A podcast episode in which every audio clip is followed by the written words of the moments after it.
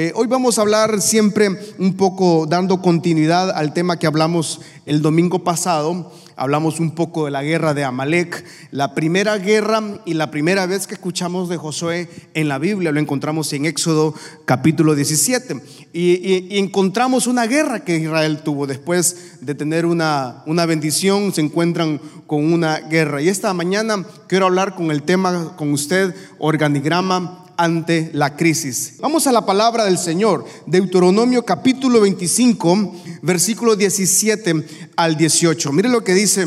Eh, eh, aquí en, el, en, este, en este capítulo nos explica cuál fue la guerra, cómo fue esta guerra, porque en Éxodo 17 no nos explica meramente cómo fue esa guerra. En Éxodo 17 eh, nos dice que hubo una guerra y que Amalek pelea contra Israel, pero no nos explica Éxodo, no nos explicó Éxodo, de hecho, qué había pasado en esa guerra. Éxodo 17, capítulo 8, solo dice, entonces vino Amalek y peleó contra Israel en Refidín. Entonces no nos explica ¿Qué había pasado en esa guerra? En Éxodo 17, versículo 8 en adelante, no nos explicó eh, el escritor en ese momento qué pasó con esa guerra, pero en Deuteronomio sí encontramos lo que pasó con esa guerra, sí encontramos que fue una, una trágica, un trágico episodio. Miren, vamos a la Biblia ahí, abra su Biblia por favor, si la tiene ahí. Dice, eh, recuerda lo que te hicieron los amalecitas después de que saliste de Egipto. Versículo 18 dice,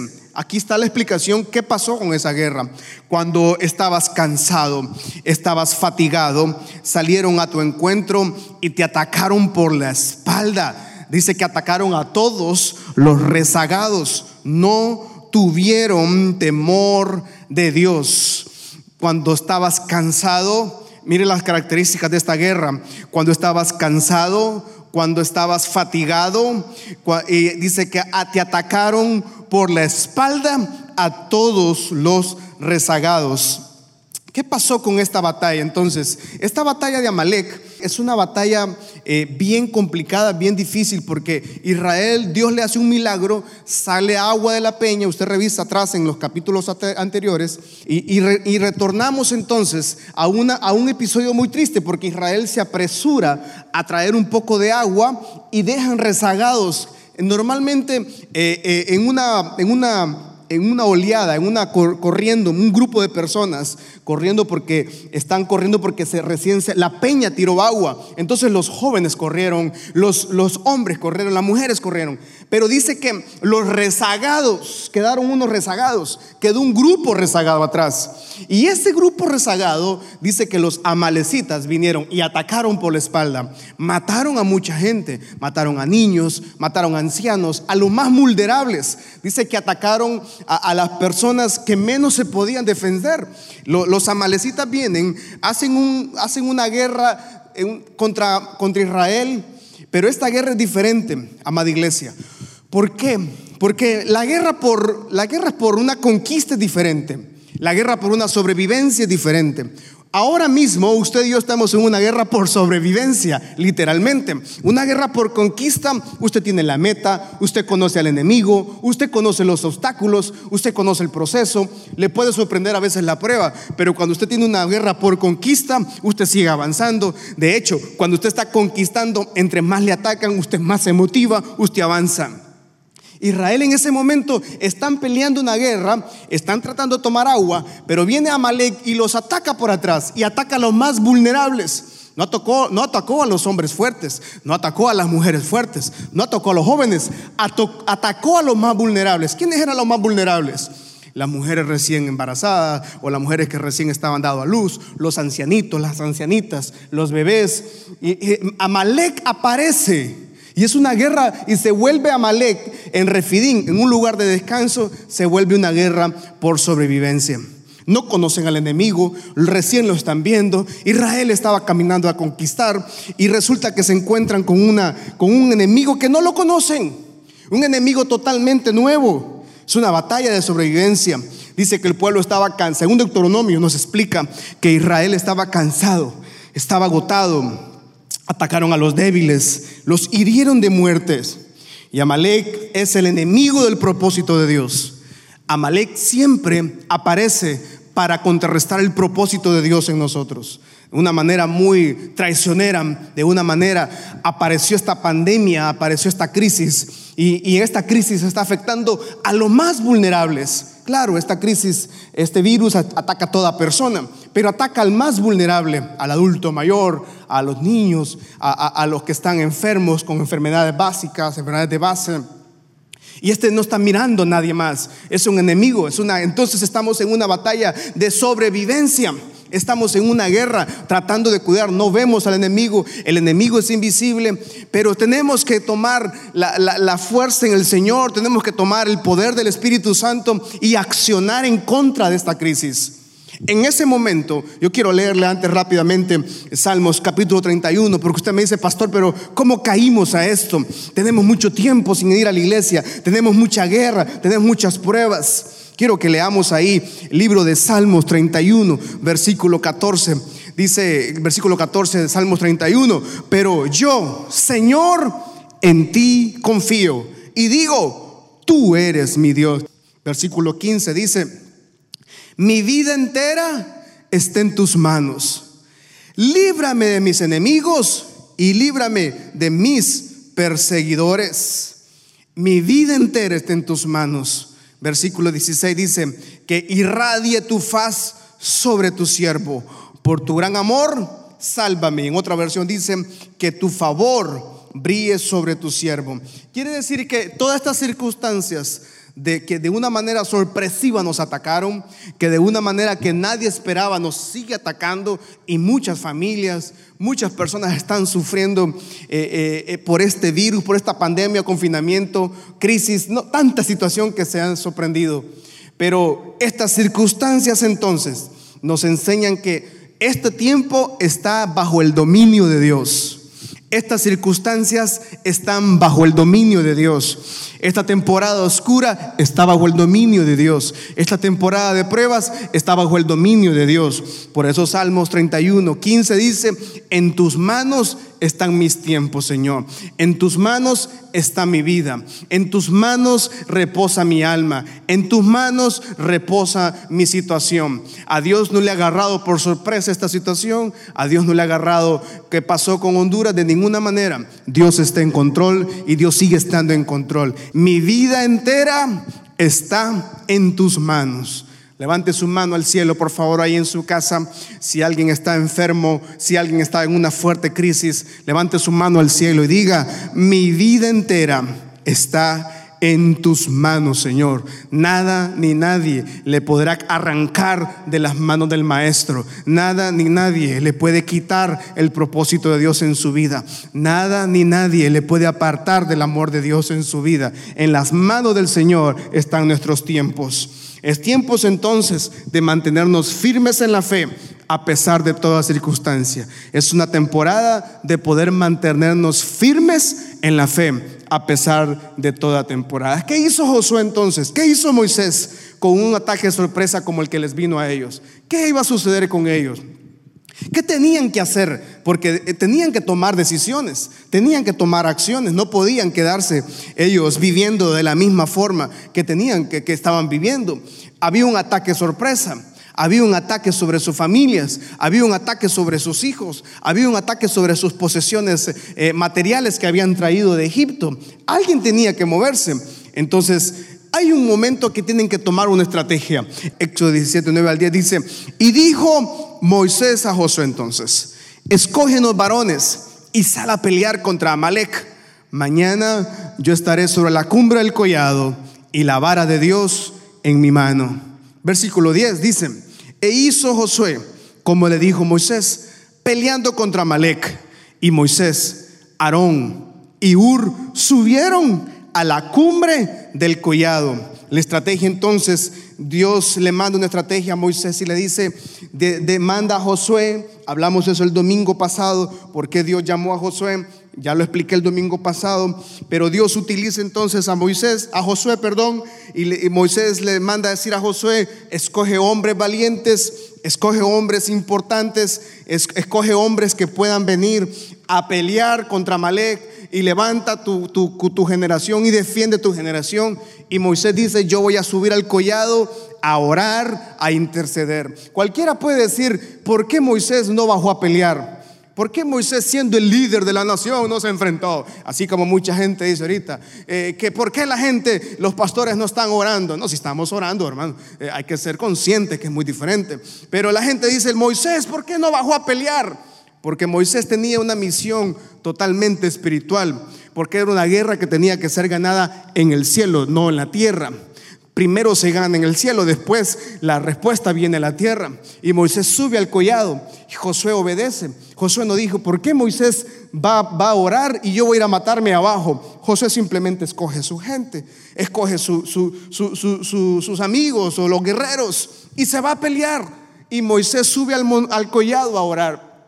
Ahora, me llama la atención porque Moisés nuevamente dice, voy a tomar mi vara voy a tomar una vara y yo voy a subir con mi vara. No tenía nada más. Moisés no tenía una arma, Moisés no tenía entrenamiento, Moisés no tenía experiencia militar, Moisés no tenía nada más que una simple vara. Una vara es la única defensa que tenía Moisés. Una vara físicamente a los ojos de todas las personas, Moisés solo tenía una sola, un solo elemento físico, material de defensa, era una vara. Y tenemos que retroceder a Éxodo capítulo 4, versículo 2. Entonces Moisés respondió diciendo, he aquí que ellos no me van a creer ni oirán mi voz porque dirán, no te ha parecido Jehová. Y Jehová le dijo a Moisés, ¿qué es eso que tienes en tu mano? Y él le respondió, lo que tengo es una vara, le dijo, nada más. Moisés no tenía nada más. Estamos hablando de Éxodo 4, unos varios tiempo atrás. Pero es que Moisés se había graduado en la facultad del, proceso de Dios. Moisés se graduó con honores en la facultad del proceso. Dios lo procesó a Moisés para estar en ese momento del collado, para estar, Moisés era un hombre de carácter, un hombre fuerte, eh, era un hombre temperamental. Recordemos que en Egipto tuvo serios problemas, en Egipto agarró unas personas, unos, unos hombres, de hecho asesinó unas personas por su carácter, por su emotividad. Llegó a Madián y el desierto de Madián, lo primero que hace Moisés es pelear se peleó con unos granjeros, con una gente que estaba ahí, con, como con 10, 12 hombres, y él se peleó contra todos. Pero luego Moisés, ahora mismo frente, frente a Amalek, frente a la guerra sorpresa, por entre una guerra de sobrevivencia, ya no vemos aquel Moisés temperamental, no vemos aquel Moisés molesto, enojado y, que, y con su fuerza física. Ya Moisés había sido procesado en el desierto de Madián y lo único que, le que ganó en el, proceso de, en el proceso en el desierto de Madián fue una vara. Por eso cuando él le dice a Josué, ve a pelear contra Malek, escoge hombres, yo voy a ir al collado, voy a ir con mi vara, la vara, un signo de autoridad. Esa vara, esa vara la utilizaba Moisés en el campo, en el desierto. Se convirtió en pastor de ovejas. De, ser un príncipe del, del imperio egipcio, termina cuidando ovejas, termina cuidando ovejas ajenas en el desierto, en el, en el, árido desierto de Madián, cuidando las ovejas de su suegro, cuidando lo que no era de él, matando serpientes, matando animales, cuidando, cuidando propiedad ajena. Pero lo único que le quedó de la facultad del desierto de Madián es una vara. Y cuando, cuando en el momento que viene la guerra de Amalek, porque Amalek siempre viene a pelear quien siempre viene a quererle quitar el propósito de Dios en su vida y de resulta que Moisés agarra la vara y dice, yo no voy a ir a pelear contra ellos, yo voy a subir al collado a orar. ¿Qué tienes en tu mano, amada casa Michalón? ¿Qué tiene en su mano, amigos y amigas que nos están viendo en esta mañana? ¿Qué tiene usted tal vez? Le dice, pastor, estamos sin nada, estamos perdiendo, estamos muy mal, estamos frente a una crisis. Yo entiendo muy bien, yo estoy completamente informado de lo que está pasando, no solo en Honduras, sino en Latinoamérica y son situaciones extremadamente críticas. Pero usted y yo, algo Dios nos ha dado, pero usted y yo tenemos el poder de Dios, pero usted y yo tenemos la unción del Espíritu Santo. Usted y yo no estamos solos, tenemos al Dios eterno Israel de nuestro lado. ¿Qué tiene en su mano? ¿Qué es lo que a usted le pertenece? ¿Qué es lo que Dios a usted le ha entregado? Jueces capítulo 3, versículo 31. Dice, al sucesor de Adol fue Samgar, hijo de Anat, quien derrotó a 600 filisteos con una vara para arrear bueyes. También Él liberó a Israel. Es que Dios tiene una especialidad en tomar cosas ordinarias para cosas extraordinarias. Es que el poder de Dios tiene el poder de tomar personas totalmente ordinarias para cosas extraordinarias. Es que Dios tiene la autoridad porque Él es su Padre, Él es mi Padre. Y cualquier cosa que tengamos en la mano, cualquier cosa, lo poco o nada que tengamos, Dios lo usa para cosas extraordinarias. Yo sé que estamos en un país con grandes necesidades. Yo sé que estamos en un país con grandes amenazas, pero usted y yo saldremos victoriosos porque algo Dios hará, algo Dios abrirá, algo Dios, alguna puerta Dios abrirá favor. ¿Qué tiene en su mano? Este, este señor Samgar solo tenía una vara para acarrear bueyes y con esa vara salvó a Israel. David salvó a Israel, primera Samuel 17:49. David salvó a Israel con una onda y cinco piedrecitas. Metiendo David su mano en la bolsa, tomó de ahí una piedra, la tiró con la onda e hirió al filisteo en la frente y la piedra quedó clavada en la frente y cayó su rostro sobre tierra. Una onda y una piedra salvó a Israel. ¿Qué tiene usted en su mano, Casa Michalón? Sansón salvó a Israel. Jueces capítulo 15, versículo 15. Vamos, ¿qué tiene en su mano? ¿Qué tiene en su casa? ¿Qué tiene en su hogar? ¿Qué Dios? ¿Qué promesa se agarra usted en esta mañana? ¿Qué, qué palabra? ¿Qué profecía ha dado Dios a usted? ¿Qué tiene en su mano? Y hallando Sansón una quijada de asno fresca aún extendió la mano, la tomó y mató con ellos a mil hombres y salvó a Israel. ¿Qué tiene usted en su mano? Samgá tenía una vara de bueyes. El, el, rey David, el joven David, el nuevo guerrero, tenía una onda y tenía una piedrecita. Sansón tenía una quijada de burro y de hecho estaba fresca todavía. Y también en Juan capítulo 6, versículo 9, un niño, un cipote, como le decimos en Honduras, le dio alimentos a mucha gente. El libro de Juan capítulo 6, versículo 9 dice, aquí está un muchacho que tiene cinco panes de cebada y dos pececillos. Más, ¿qué es esto para tantos? Entonces Jesús dijo, hagan recostar a la gente. Y había mucha hierba en aquel lugar y se recostaron como un número de cinco mil varones, solo hombres aparte mujeres y niños, versículo 11. Y tomó Jesús aquellos panes, habiendo dado gracias. Jesús no agarró los panes, Jesús no agarró el pescado y dijo, ¿qué es esto? Dios, ¿cómo me pones a darle comer a esta gente? Si toda esta gente me van a comer a mí, ¿qué es esto? ¿Cómo voy a hacer esto? No, agarró los panes, lo que tenía en su mano, lo que un pequeño niño ofrendó e, en ese momento a Jesús. Ese niño no sabía quién estaba ofrendando. Ese niño nunca supo, nunca supimos quién era él, pero él tenía unos pececitos y unos panes. Pero es que en las manos del maestro lo ordinario se vuelve extraordinario. Pero es que en las manos de Dios la escasez se vuelve abundancia. Pero es que en las manos de Dios la enfermedad se, se va de los cuerpos en el nombre de Jesús, pero es que en las manos de Dios usted y yo nos volvemos hombres y mujeres con un propósito y un destino eterno. Es muy diferente a vivir una vida ordinaria, pero común, como humanos, no podemos hacer en nuestras fuerzas algo más. Este es un virus, esta es una pandemia, esto es una guerra por sobrevivencia, pero en el nombre de Cristo Jesús usted saldrá victorioso. ¿Qué tiene usted en su mano? ¿Qué tiene usted en su casa? ¿Qué Dios le ha dado? ¿Qué promesas ha recibido de Dios? ¿Qué, le habló Dios hace tiempos a usted? ¿Qué tiene usted en su mano? ¿Qué tiene usted en su casa? ¿Qué palabra ha recibido de Dios en su vida?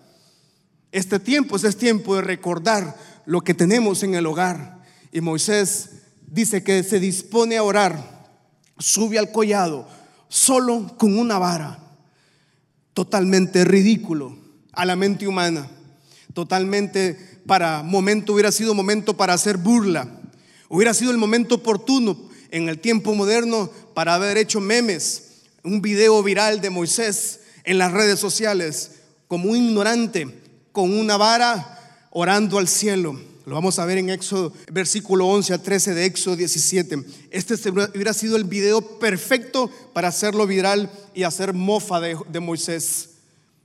Éxodo 17, 11 dice, y sucedía que cuando Moisés, cuando alzaba Moisés su mano, Israel prevalecía. Mas cuando a él bajaba su mano, prevalecía Amalek. Versículo 12 dice, y las manos de Moisés se cansaban porque por lo que tomaron una piedra y la pusieron debajo de él. Se sentó sobre ella Pero no solo eso, dice que Aarón y Ur sostenían sus manos, el uno de un lado y el otro del otro lado.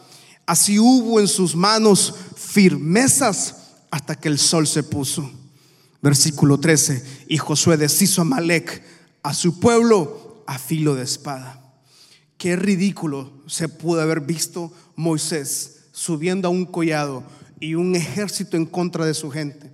Qué ridículo pudo haberse visto él con una vara y decirle a Josué, anda pelea que yo voy a ir a orar. Qué ridículo se pudo haber visto, pero es que cuando vamos a la presencia del Señor, cuando Dios estamos en esta frente a esta guerra, no ocupamos armas del ser humano, no ocupamos armas naturales, ocupamos el poder de Cristo Jesús. Vamos, alguien dice amén en su casa. Necesitamos llenarnos del poder de Cristo Jesús en esta mañana. Necesitamos llenarnos del poder del Espíritu Santo. Dice que Moisés levantaba sus manos al cielo. Cada vez que Moisés levantaba sus manos al cielo con una vara, yo imagino orando, intercediendo. Yo me imagino a Moisés clamando por Israel. Yo imagino a Moisés clamando por los niños, clamando por los ancianos, clamando por los jóvenes, clamando por los guerreros. Yo me imagino a Moisés con una vara en el collado diciendo, yo declaro victoria. Padre, dale victoria a Israel, danos la victoria. Yo me imagino a Moisés en el collado diciendo, tenemos un destino, tenemos una promesa, una tierra prometida. Y Dios, no nos dejes en vergüenza. Dios derrota a Malek. Dice que desde la mañana hasta que se puso el sol se cansó y llegó una pequeña piedra. Y la piedra es el fundamento. Este es el organigrama de Moisés. Dios aparece, eh, el padre de Moisés, el llamado le hace Moisés. Moisés llama a Josué, Josué llama a los guerreros, el pueblo está acá, Aarón y Ur. Aarón es, es, el, hermano de Moisés. Y Ur se dice que es el cuñado de Moisés. Entonces, todo este equipo de trabajo va y pelea contra una nación. Tenemos la vara y tenemos la piedra que es el fundamento y la vara que es una autoridad. Tenemos a una persona por un lado derecho e izquierdo y levanta las manos de Moisés porque Moisés estaba cansado, Moisés estaba agotado, ella estaba, que estaba con una vara levantando. En ese momento suben dos personas y suben a ayudarle a él y Josué está peleando con sus guerreros, pero Josué, el nombre Josué significa Jehová libertador, Aarón significa montaña de poder. Ur significa crecer en blanco, crecer en pureza. Y los guerreros deben ser fuertes, temerosos de Dios y una integridad moral. Y, Moisés como un, como un sacerdote está operando aquí con sus manos alzadas, con sus manos orando, con su mando declarando victoria. Amada casa, mi no sienta que el enemigo le, está derrotando. Usted tiene que levantar sus manos al cielo, tiene que declarar victoria, tiene que seguir intercediendo, tiene que seguir declarando que el eterno Dios está con su vida. No, yo sé que es cansado, estamos agotados, tal vez estamos extremadamente agotados, pero es tiempo de levantarse como casa, mi de levantarse como cada familia, de seguir declarando que Dios, el eterno Israel, le da la victoria de seguir creyéndole a Dios, que hay un destino, que hay una palabra, que hay un propósito de Dios en su vida. Este es un gran momento porque hay una guerra por sobrevivencia. Para usted y yo estamos tratando de sobrevivir, pero esa es la oportunidad para que Dios muestre su gloria y su poder. Pero para ganar una guerra como esta necesitamos un Moisés, necesitamos un Josué, necesitamos el pueblo, necesitamos guerreros, necesitamos un Aarón, necesitamos un Ur, necesitamos una vara, una autoridad, necesitamos una piedra, su fundamento. Y es la fe nuestro fundamento. Todos en este equipo de trabajo es el organigrama ante la crisis. Pero le quiero entregar a usted el organigrama contra Malek. El organigrama suyo y mío que podemos ejemplificar en esta mañana.